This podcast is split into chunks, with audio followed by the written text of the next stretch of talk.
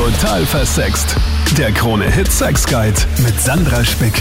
Salü, meine Lieben, willkommen zu einer neuen Podcast-Episode. Heute wieder eine extra Episode mit Professor Dr. Friedrich Gill. Hi. Hallo, grüß dich. Schön, dass du wieder da bist. Äh, Frag einen Gynäkologen ist ja diese neue Podcast-Reihe, die ich mir hier überlegt habe, weil ich es einfach so spannend finde, was für Themen wir miteinander aufgreifen können. Einfach aus deiner medizinischen Sichtweise, aus meiner Sexperten-Sichtweise. Und bei dem heutigen Thema habe ich mir einfach gedacht, schauen wir mal, wo es uns hinführt, denn was die Scheide alles kann, ist ja ein sehr weiter Begriff. Zum einen wollen wir natürlich dir als Mann erklären oder mal aufzeigen, was die Scheide eigentlich alles kann, so was sie fähig ist, was du vielleicht noch nicht wusstest, die als Frau das aber genauso sagen, weil manchmal denkt man sich ja, wow, was macht die eigentlich? Ist ja eigentlich ziemlich genial.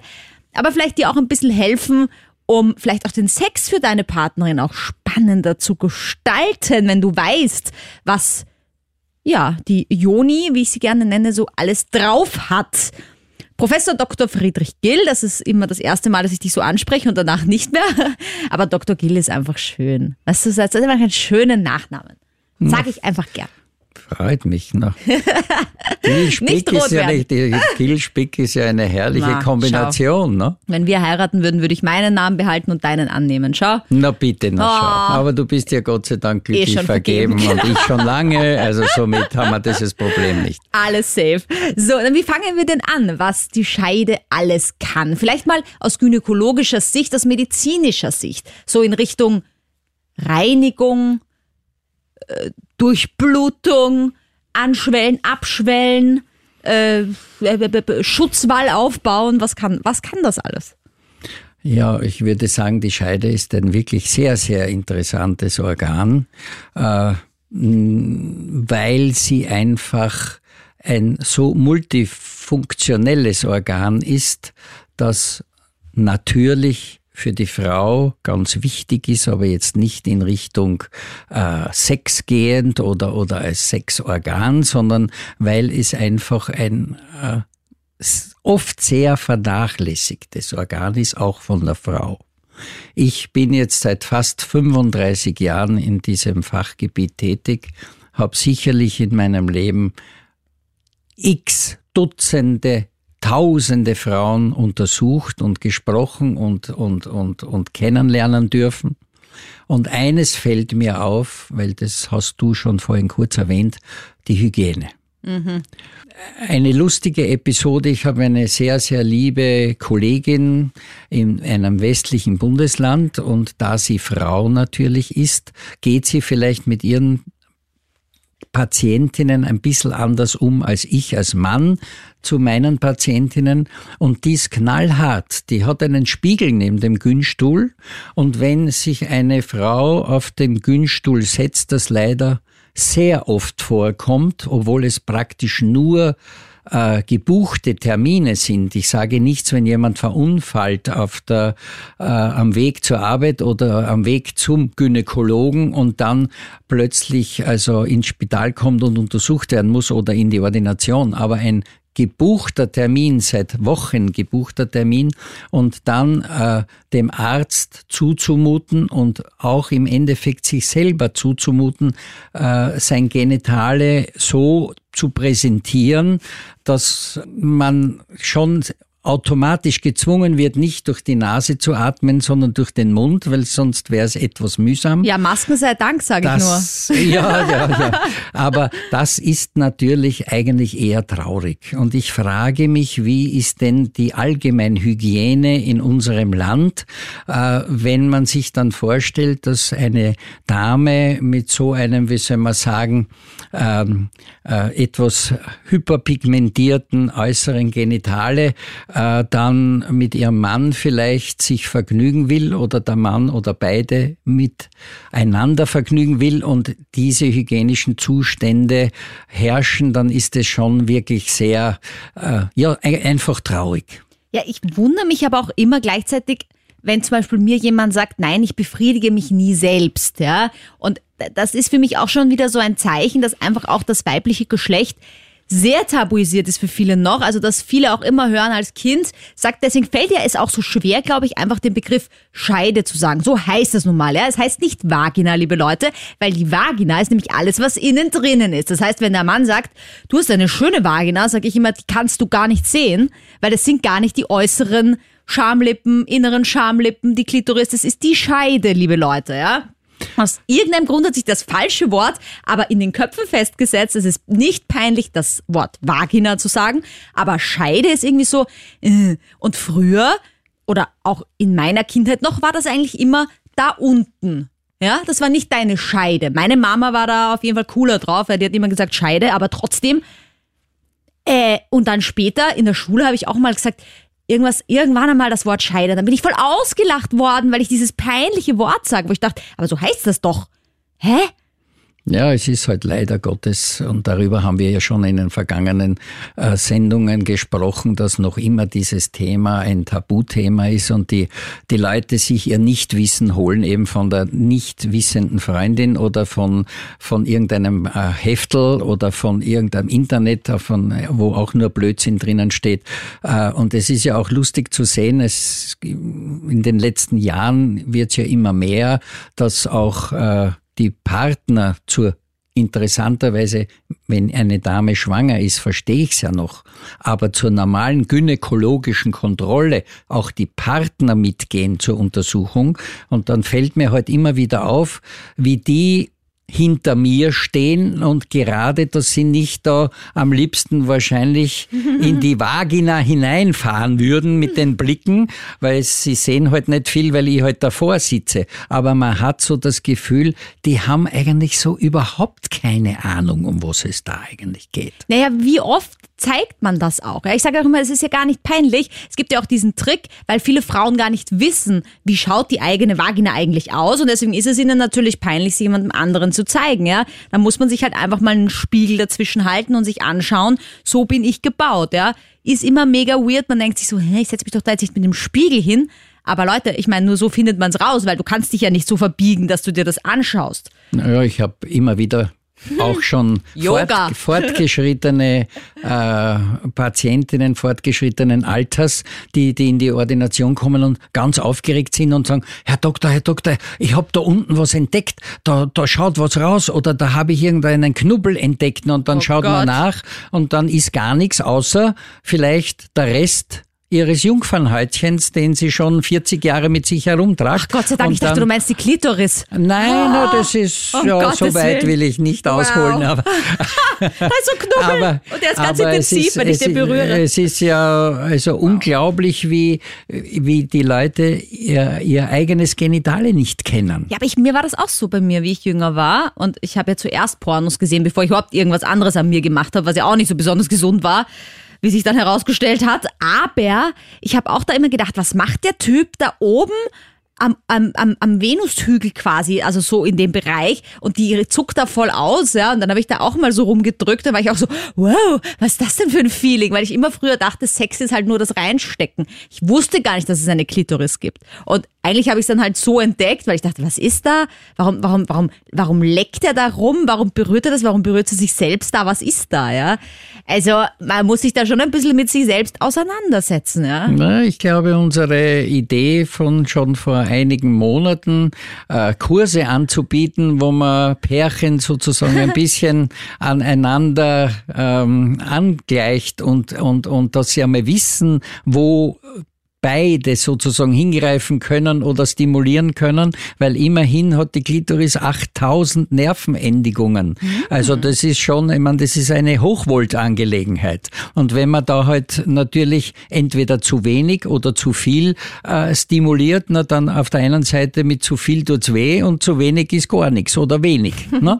Jetzt diese Überstimulation kennt man ja auch, wenn man irgendwie zu viel Vibratoren verwendet hat, so High äh, intens Sachen, dann ja, kann das auch schon ein bisschen kitzeln nachher, sag ich mal.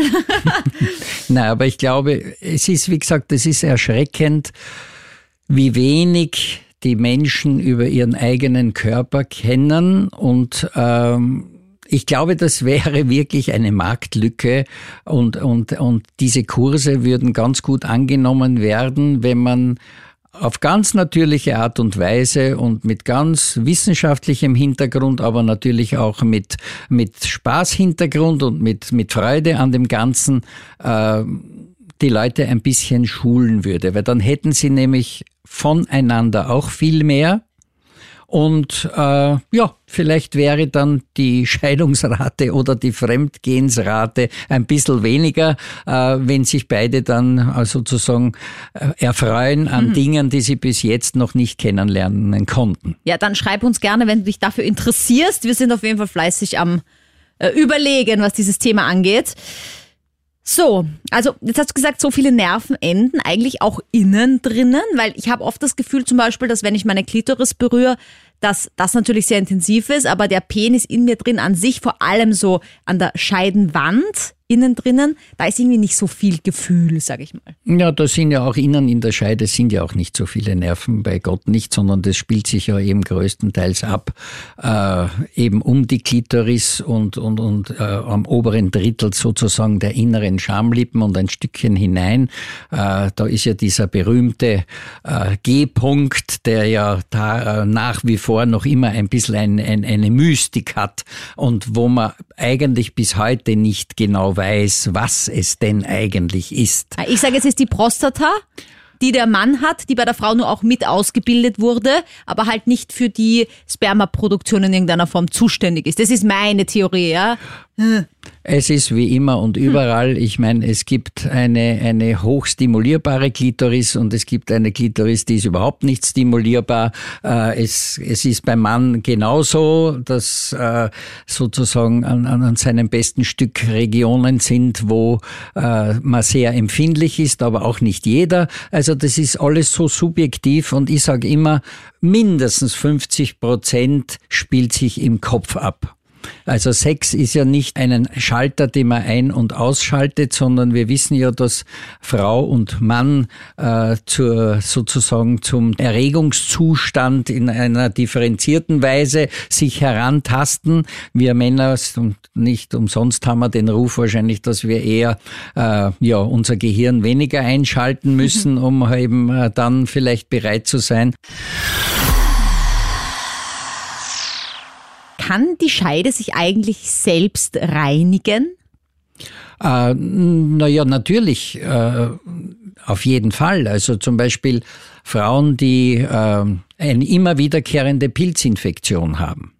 Äh, die Abwehrzellen, die in der Scheide sozusagen äh, solche unerwünschten Eindringlinge beseitigen, werden im Darm gebildet. Und wenn der Darm, was ja heute der Darm ist, einmal mehr oder weniger das Zentrum äh, des Menschen, fühlt sich der Darm wohl, fühlt sich auch der Mensch meistens wohl, äh, wenn mental das halt auch zusammenpasst. Aber äh, wenn diese Zellen nicht geprimed werden im Darm, damit sie den Feind in der Scheide erkennen, na dann haben diese Frauen natürlich immer wieder wieder äh, Pilzinfektionen, die ja bei manchen wirklich schon sehr lästig sind und diese äh, betroffenen Patientinnen sehr arm sind, weil sie natürlich sehr oft dann bei jedem Juckreiz glauben, es ist schon wieder ein Pilz. Die gehen dann in die Apotheke und der, der Apotheker sagt nichts anderes, na da haben sie die Pilzcreme und da haben sie das Zapferl.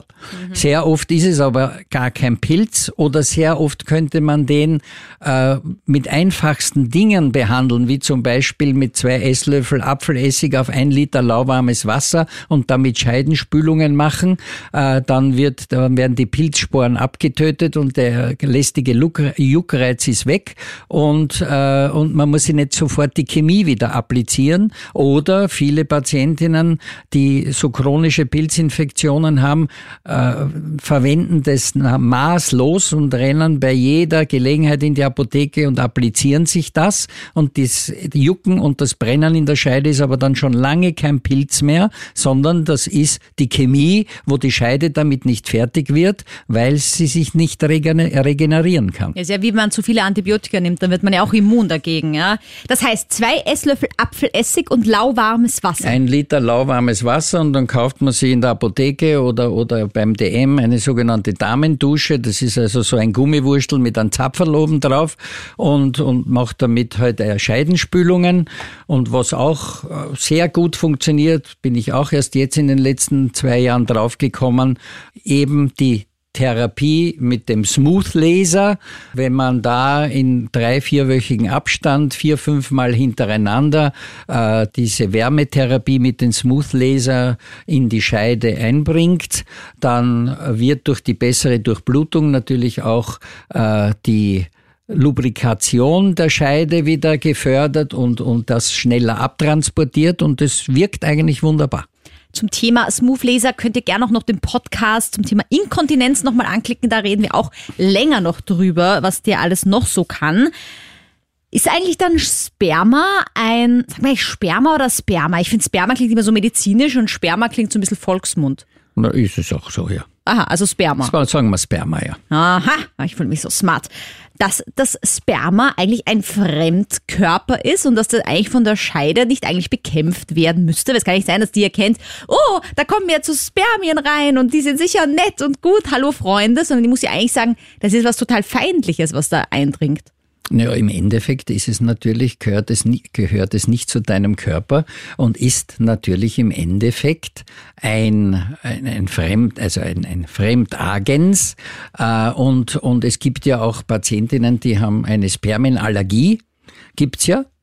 Äh, und, und damit ist es eigentlich eh schon gesagt, dass äh, sehr oft die Probleme entstehen bei Jungverliebten und da wissen wir ja alle, dass da also im Überschwang der Gefühle die die sozusagen die sexuelle äh, Energie hoch ist Energie hoch ist und dann halt gut befahrene Straßen müssen auch gut gepflastert sein, sonst wird der Asphalt aufbrechen. Ja, und genauso ist es auch äh, mit dem Scheidenmilieu. Ja, das wollte ich nicht sagen, Leute. Scheidenmilieu, da gibt's auch so pH-Wert. Kapseln, eben, das ist keine Chemie, das ist auch ganz gut. Ich will jetzt hier keine Marken nennen, aber geht mal rein in die Apotheke und fragt doch nach sowas, weil das ist nicht schlecht für den Körper, das kann man auch immer wieder nehmen. Das ist einfach, das macht einfach das Milieu wieder angenehmer, ein bisschen saurer, ne? Und so sollte es ja, ja den, sein. Den richtigen pH-Wert so zwischen 3,8 und 4,4 ist schon wichtig, weil da tut sich einfach die Scheide oder die Vagina leichter.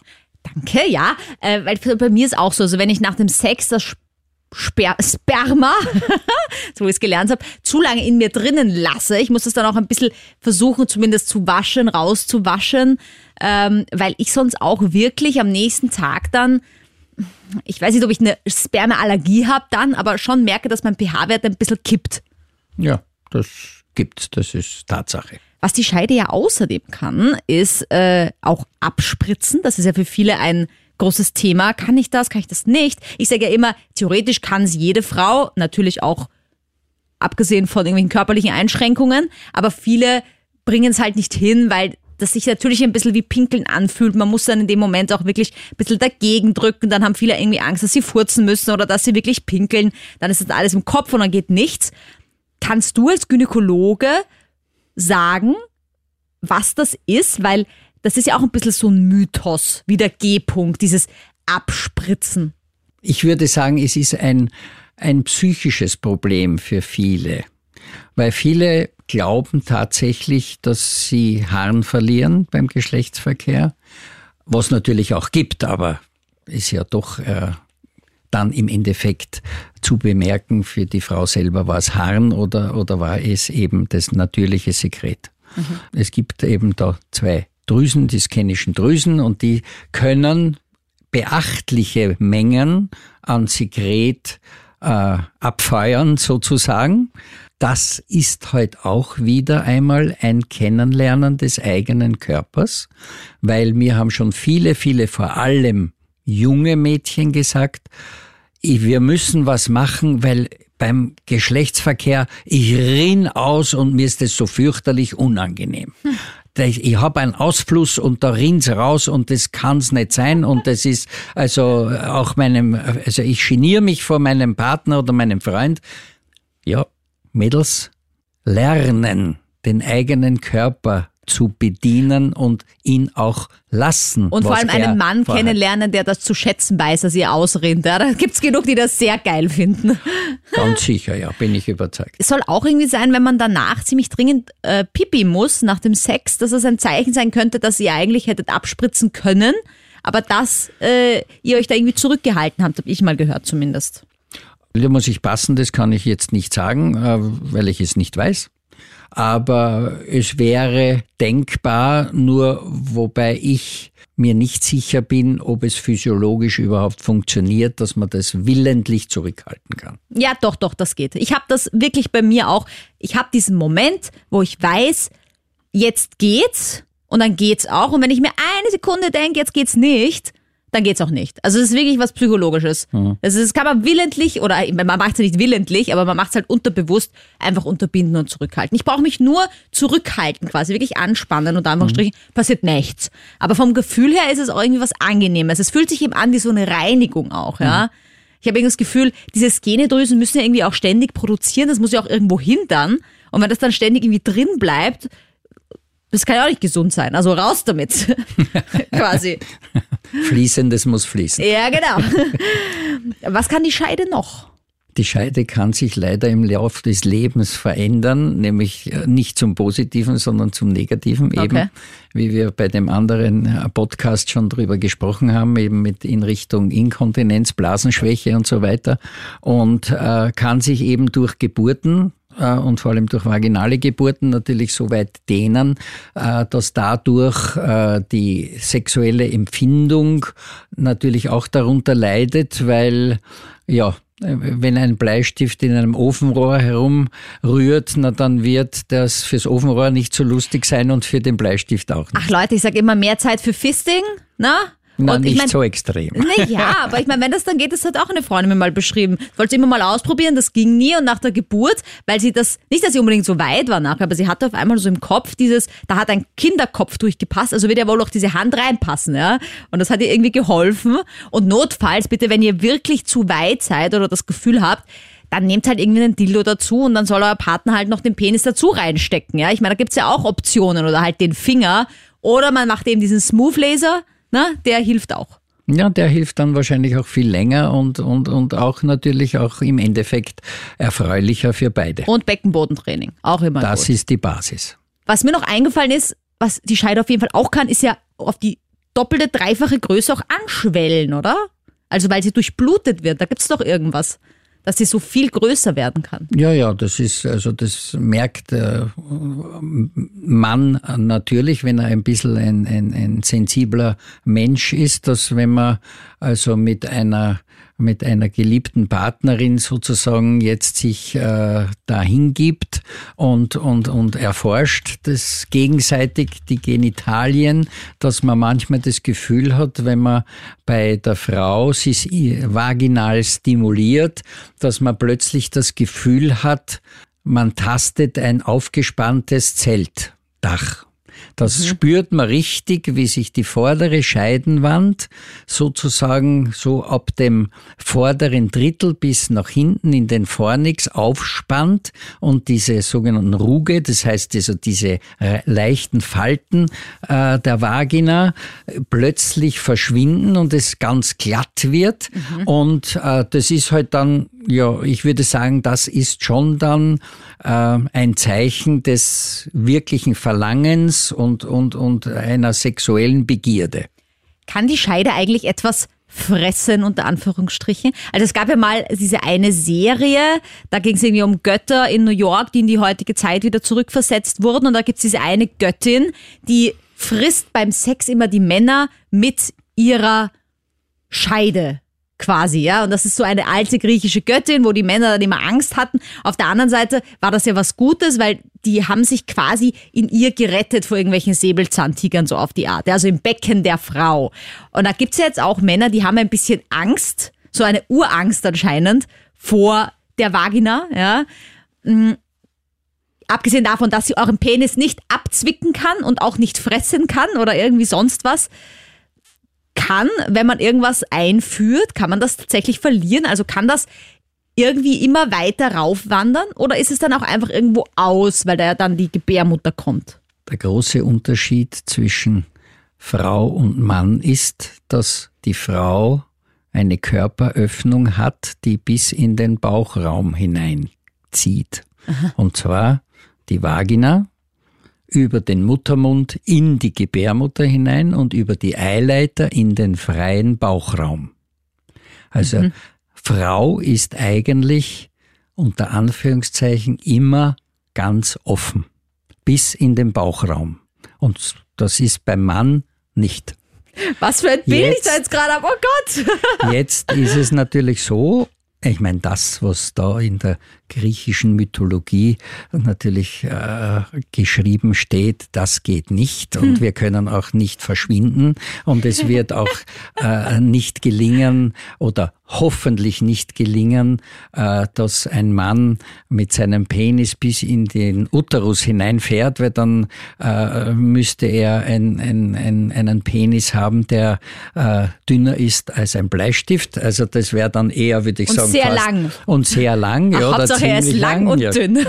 Aber natürlich kann, und das passiert ja leider doch manchmal, nicht über die natürlichen Öffnungen, nämlich also Vagina, Muttermund, Gebärmutterhöhle und Eileiter, aber Vagina, Muttermund und Gebärmutterhöhle und dann perforierend durch die Gebärmutterwand, zum Beispiel eine schlecht gesetzte Spirale, in den Bauchraum verschwinden. Ja, was genau. natürlich mehr als unangenehm ist, Gott sei Dank äußerst selten passiert, aber passieren kann. Das muss nicht einmal eine schlecht sitzende Spirale sein, sondern manchmal passiert es auch spontan. Sehr selten, aber doch. Aber was ich damit sagen will, ist, dass aus dieser Mythologie natürlich ein Funken Wahrheit ist, weil Frau Beckenboden bis in den Bauchraum offen ist. Okay, spannendes Bild. Und was du damit außerdem auch sagen möchtest, ist, geht regelmäßig zum Gynäkologen, alle sechs Monate bitte, weil dann kann sowas nämlich auch einfach festgestellt werden. Na, wenn das passiert. Ja, würden alle Damen regelmäßig zum Frauenarzt gehen, die gehen sollten, könnten wir 24 Stunden, sieben Tage die Woche arbeiten und würden es auch gerne tun, weil laut Statistik gehen nicht einmal 40 Prozent der Frauen regelmäßig zum Frauenarzt. Wisst eure Vagina, Vulva, Scheide zu schätzen. Sie kann so, so viel und erforscht es bitte miteinander. Das ist doch so wunderschön und so toll und es braucht nichts Peinliches sein. Jede schaut anders aus. Das ist einfach wie eine Blume. Da gibt es auch so viel Vielfalt und freut euch über eure Vielfalt da unten. Das habe ich schon wieder gesagt, da unten. Aber einfach zeigt euch und ja, jede von euch ist besonders, das möchte ich auch einfach ganz deutlich sagen. Danke, Dr. Friedrich Gill, fürs Dasein. Danke, liebe Sandra Spick. Wie immer gilt, schreib mir jederzeit, wenn du Fragen hast, schreib uns, wenn du äh, Ideen hast für diesen Podcast. Und ich freue mich schon aufs nächste Mal. Total versext. Der Krone-Hit Sex Guide.